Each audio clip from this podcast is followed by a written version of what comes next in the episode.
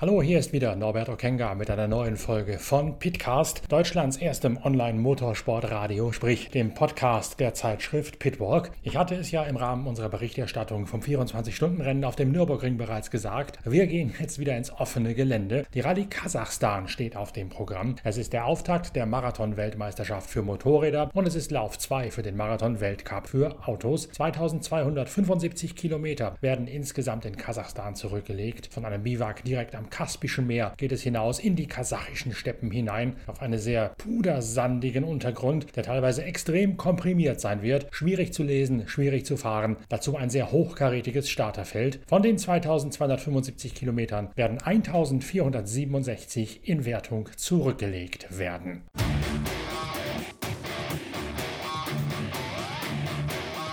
Bevor wir uns in den heißen Wüstensand begeben, allerdings zunächst nochmal ein kleiner Linksschwenk nach Le Castellet. Dort hat am vergangenen Wochenende parallel zum 24-Stunden-Rennen auf dem Nürburgring der zweite Lauf zur europäischen Le Mans-Serie stattgefunden. Mit im Feld immer auch die LMP3-Kategorie und dort fährt in Laurenz Hörr, einer der wohl vielversprechendsten deutschen Nachwuchsfahrer im Sportwagensport überhaupt. Ihr kennt Laurenz Hörr ja bereits seit Le Mans von vor zwei Jahren, wo er uns plötzlich aufgefallen ist durch einen unwiderstehlichen Sieg im Rahmenrennen der Road to Le Mans. Und seitdem schauen wir immer mal mit wachem Blick auf diesen kleinen Pfiffikus aus dem Schwäbischen, weil man den gar nicht hoch genug einschätzen kann. Und was soll ich euch sagen? Er wird dieser Vorschusslorbeeren am Wochenende wieder gerecht. Laurenz Hör gewinnt in der LMP3-Klasse auf unbestechliche Manier das zweite ELMS-Rennen in Le Castellet vor den Toren von Marseille. Es war natürlich ein ähm, herausragendes Wochenende für uns, für mich.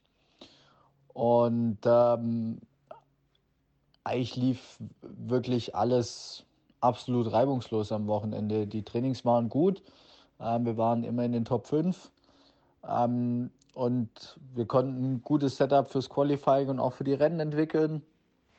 Das Auto war von Anfang an schon mal echt richtig gut auf Pace. Wir haben nur noch ein bisschen mit dem Setup spielen müssen. Und ähm, schon im Quali konnte ich dann äh, die Pole Position rausfahren mit knapp vier Zehntel Vorsprung. Das war natürlich schon mal ein super Grundstein fürs Wochenende, um einfach weiterzumachen. Und ähm, das Rennen war absolut fehlerfrei von, vom gesamten Team. Wir waren am Anfang der Startphase war ein bisschen schwierig. Ähm, haben wir zwei Positionen verloren und dann äh, hat sich mein Kollege Jean-Philippe äh, wieder eine Position nach vorne gearbeitet und ähm, zum ersten Pitstop waren wir dann auf zwei in der Safety-Car-Phase sind wir dann äh, auf 1 gegangen. Also ich habe dann das Auto übernommen in, in der, äh, Entschuldigung, in der Full Course Yellow-Phase und äh, bin dann danach sofort auf 1 gefahren, habe dann 40 Sekunden Vorsprung rausgefahren, haben wir wieder gewechselt.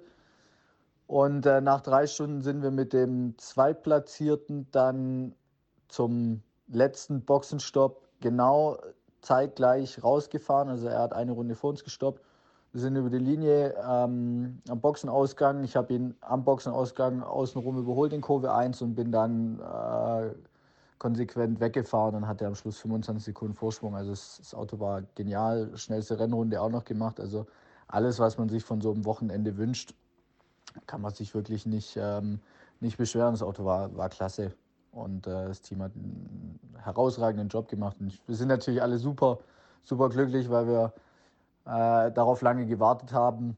Äh, es war das erste, der erste Sieg fürs Team. Es war auch für mich der erste Sieg in der ELMS. Und es war auch für den Hersteller Duquesne Automotive der erste Sieg in der ELMS. Und äh, dementsprechend sind wir natürlich alle sehr, sehr froh und erleichtert. Ja, wir waren dieses Jahr schon ein paar Mal nah dran, haben das ganze Jahr echt eine super Pace gehabt. Ich hatte auch schon beim Rennen davor am Red Bull Ring die Pole Position und ähm, da hatten wir leider einen Unfall in Runde 1. Das war natürlich ein bisschen doof. Aber wir sind jetzt wirklich super zufrieden damit und ähm, ich kann es kaum erwarten, zum nächsten Rennen äh, nach Monza zu fahren. Ich glaube, da können wir auch noch mal richtig angasen. Monza sollte uns sehr gut liegen.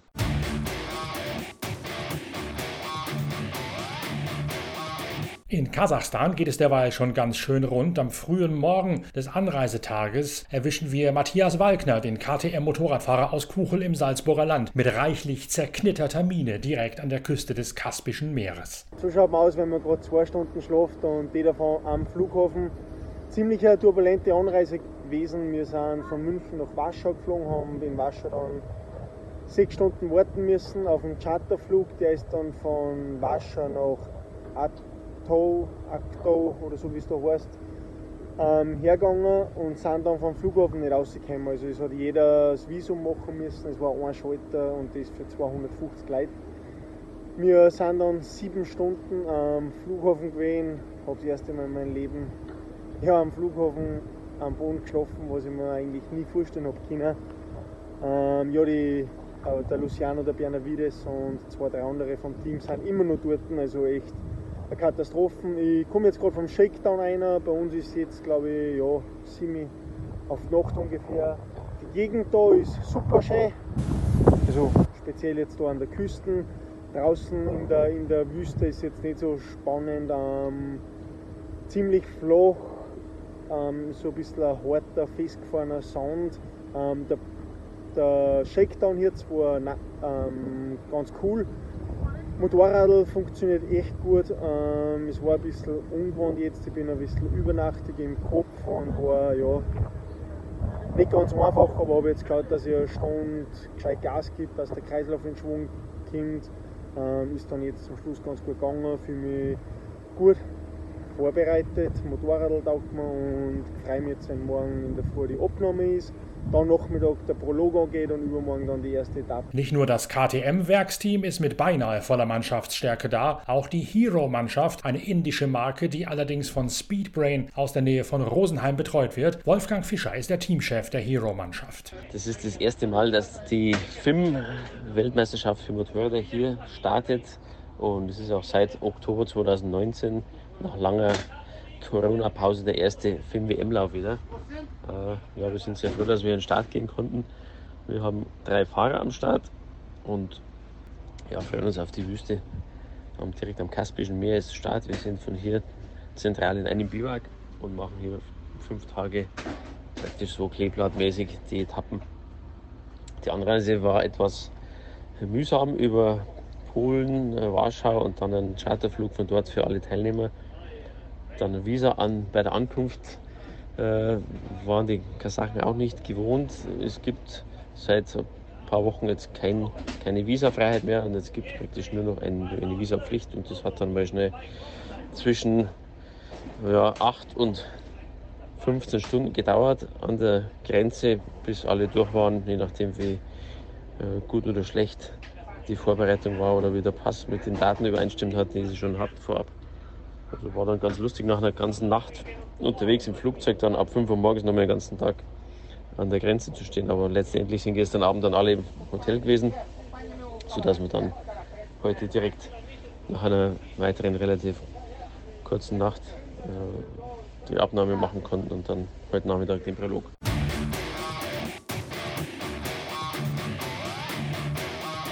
Sebastian Bühler ist einer der Speerspitzen aus dem Hero-Rennstall von Wolfgang Fischer. Gebürtig aus Ratingen wohnt er in Portugal, hat dort das Handwerk des Marathon-Rallye-Sports gelernt. Sebastian Bühler beendet den Prolog auf der zehnten Position.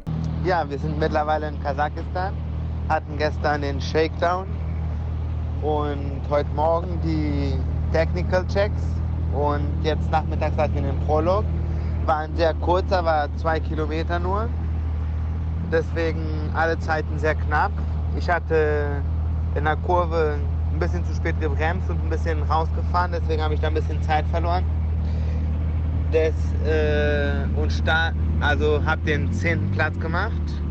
Dadurch, dass wir dann morgen umgekehrt starten, also der letzte zuerst, starte ich morgen als Dritter ist nicht der perfekte Platz, um so eine Rallye zu starten, aber die Rallye ist sehr lang und ja, mal sehen, wie es morgen läuft und hoffe, dass Roadbook und alles, alles stimmt. Schnellster in diesem kurzen Sprint des Einzelzeitfahrens ist Ross Branch auf einer Yamaha. Dann Daniel Sanders, der Australier, der KTM-intern, konzernintern zu Gas Gas gewechselt ist. Matthias Walkner aus Österreich auf Platz 3 vor Andrew Short und Skyler House, der hier zum ersten Mal eine Werks-Gas-Gas fährt. Ja, der Prolog ist jetzt auch vorbei.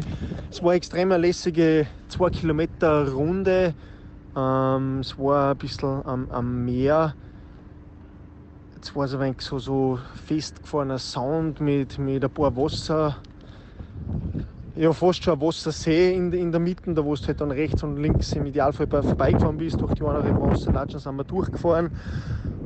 Habe mich echt gut gefühlt, habe mich mit dem Motorrad extrem wohl gefühlt, ähm, habe versucht, Vollgas zu pushen, was oft nicht so einfach ist, weil du halt echt also, also kalt hinkommst und dann eineinhalb Minuten volle Tube fahren sollst. Topspeed war knapp 160 km/h, also es ist schon richtig zur Sache gegangen. Jeder riskiert natürlich voll auf die ersten zwei Kilometer und will, will zeigen, dass mit ihm zum Rechnen ist. Ähm, bin super happy mit dem dritten Platz, habe gerade 0,7 Sekunden, also fast nichts auf dem Ross Branch verloren. Der Sanders ist Zweiter, er ist gerade 13 von mir, also ja, gute Ausgangsposition. Start durch das morgen als 13. weil die ersten 15 starten in, in verkehrter Reihenfolge. Also glaube ich, ist ganz eine gute Ausgangssituation. Freue mich jetzt, wenn es endlich losgeht, fühle mich fit, bin motiviert und ja, halte euch auf dem Laufenden und extrem schnell war der Prolog, also recht oft bin ich nicht vom Gas übergegangen. Ich habe gewusst, dass ich wahrscheinlich die eine oder andere Sekunden, dass ein bisschen mehr geht, aber es muss man mal erst umbringen, also, aber schlussendlich war es dann eh richtig knapp und bin jetzt echt extrem happy und freue mich auf morgen. Sam Sunderland auf der nächsten KTM ist Achter. Toby Price hat zwar gerade seinen KTM-Werksfahrervertrag um zwei weitere Jahre verlängert. Der australische Haudegen ist allerdings hier nicht am Start. Schließlich muss er an diesem Wochenende sich vorbereiten auf das Finke Desert Race, eine Marathonveranstaltung im australischen Outback bei Alice Springs in Richtung des Uluru herausführend. Dort fährt Toby Price einen ganz neu aufgebauten Trophy Truck von Mitsubishi Australien und er fährt natürlich auch ein Motorrad. Er gibt sich wieder dem Wahnsinn hin, beide Veranstaltungen gleichzeitig zu fahren. In Wertung Motorrad und in Wertung Auto. Ein typischer Toby Price an diesem Wochenende in Australien. Darum hat er aber keine Zeit, auch nochmal eben schnell nach Kasachstan zu reisen.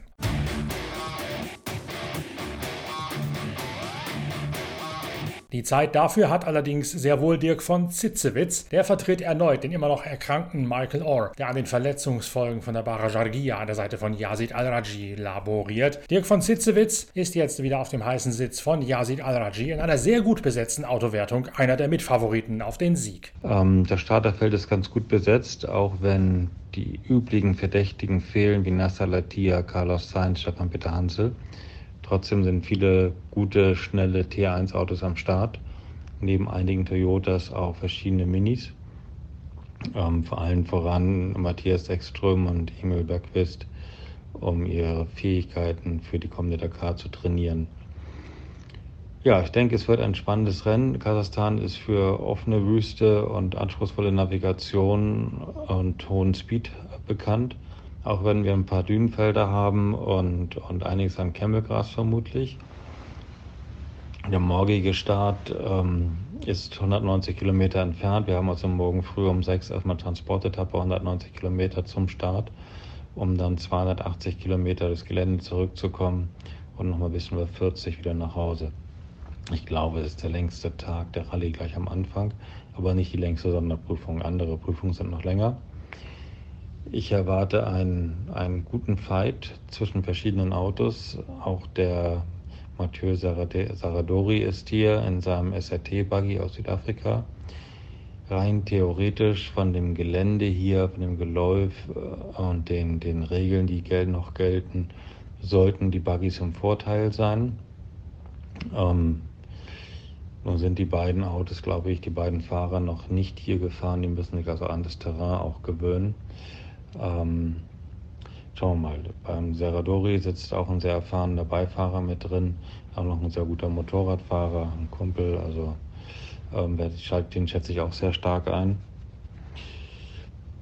Ja, ich bin gespannt, wo wir morgen nach dem Tag stehen werden. Wir dürfen aufgrund des aktuellen Weltcup-Standes als erstes Auto auf die Strecke, gefolgt von Eki im, im Mini-Buggy, dem Red Bull Mini-Buggy. Ähm, es wird, wird spannend und ich, ich bin wirklich ähm, aufgeregt gespannt, wo wir uns am Ende einsortieren werden. Natürlich werden wir versuchen, unser Bestes zu geben. Ich versuche, wir werden unser Bestes geben, ähm, sowohl fahrerisch wie auch navigatorisch. Ähm, ja, es wird spannend. Der erste Tag ist immer besonders schwierig, weil man nicht so genau weiß, was einen wirklich dann erwartet. Ähm, man hat viele Hoffnungen und, und Einschätzungen und Ideen, aber wie es genau wird, weiß ihm doch kein Mensch vom Losfahren. Jetzt machen sie es auch hier in Kasachstan so, dass wir das Rotbook erst am Morgen kurz vorm Start der Sonderprüfung bekommen. Man also nicht die Möglichkeit, sich abends einzuarbeiten und über die Karte sozusagen ein bisschen Recce zu machen und zu schauen, was für ein Gelände einen erwartet. Das ist hier ähm, Take it and go, one try. Ähm, ja, es wird immer anspruchsvoller für uns Navigatoren hier im Sport aber dafür haben wir dann abends ein bisschen mehr Entspannung.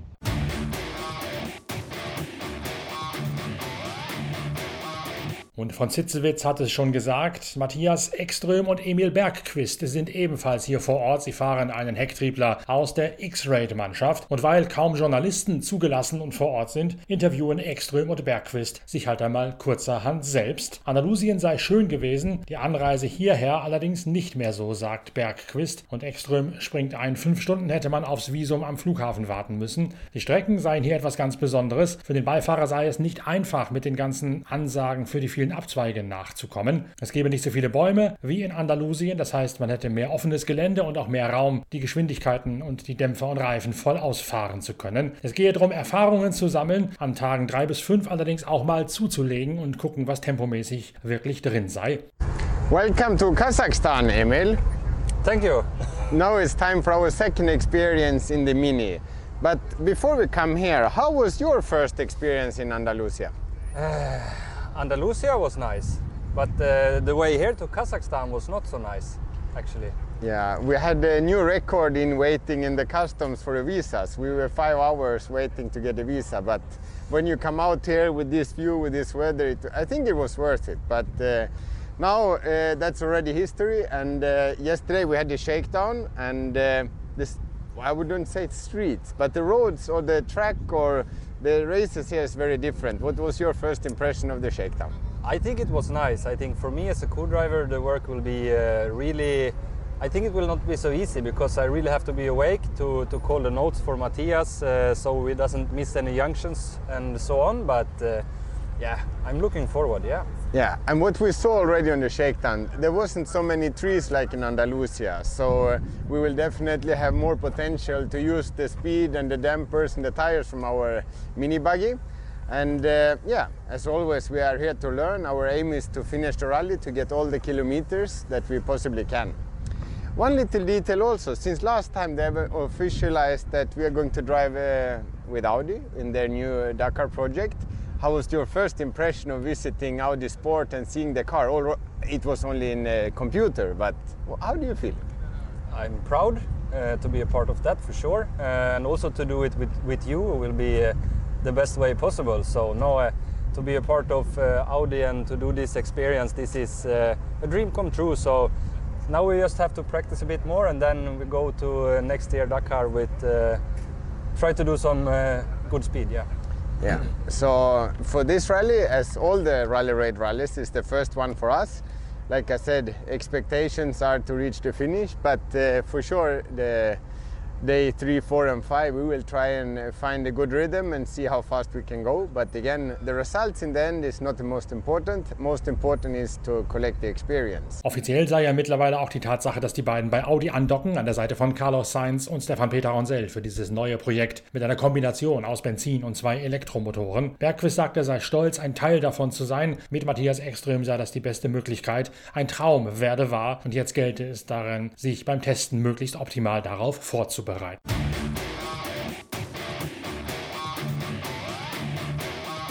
Und damit habt ihr das erste Update aus der Wüste von Kasachstan. Wir bringen euch jeden Tag aktuelle Pitcast-Episoden mit dem Geschehen des Tages und mit O-Tönen direkt aus dem zentralen Biwak am Kaspischen Meer. Und wir sind auch dran, euch jeden Tag aktuelle Videos zu schicken. Da hängen wir ein bisschen am Tropf dessen, was die Veranstalter aus der ehemaligen Sowjet-Teilrepublik uns liefern können. Aber wir haben uns ganz fest vorgenommen, euch original kommentierte Videos mit den besten Action-Szenen aus Kasachstan zu zeigen. Sobald wir sie haben, seht ihr die im Online-Stream auf Pitwalk TV, sprich auf der Internetseite pitwalk.de und dort unter Bilder des Tages im Menüpunkt Pit Live. Lohnt sich sicher vorbeizuklicken, lohnt sich garantiert auch die nächsten Episoden des Podcasts zu hören und den womöglich sogar zu abonnieren und euren Freunden weiterzuempfehlen, denn wir sind und bleiben die Nummer 1 in Sachen Berichterstattung über den Marathon-Rallye-Sport, diese ganz besonders facettenreiche Herausforderung des Motorsports. Danke, dass ihr dabei gewesen seid, danke, dass ihr uns Däumchen, Likes, Sternchen und Abonnements verpasst im Internet. Bis bald, euer Norbert Okenga.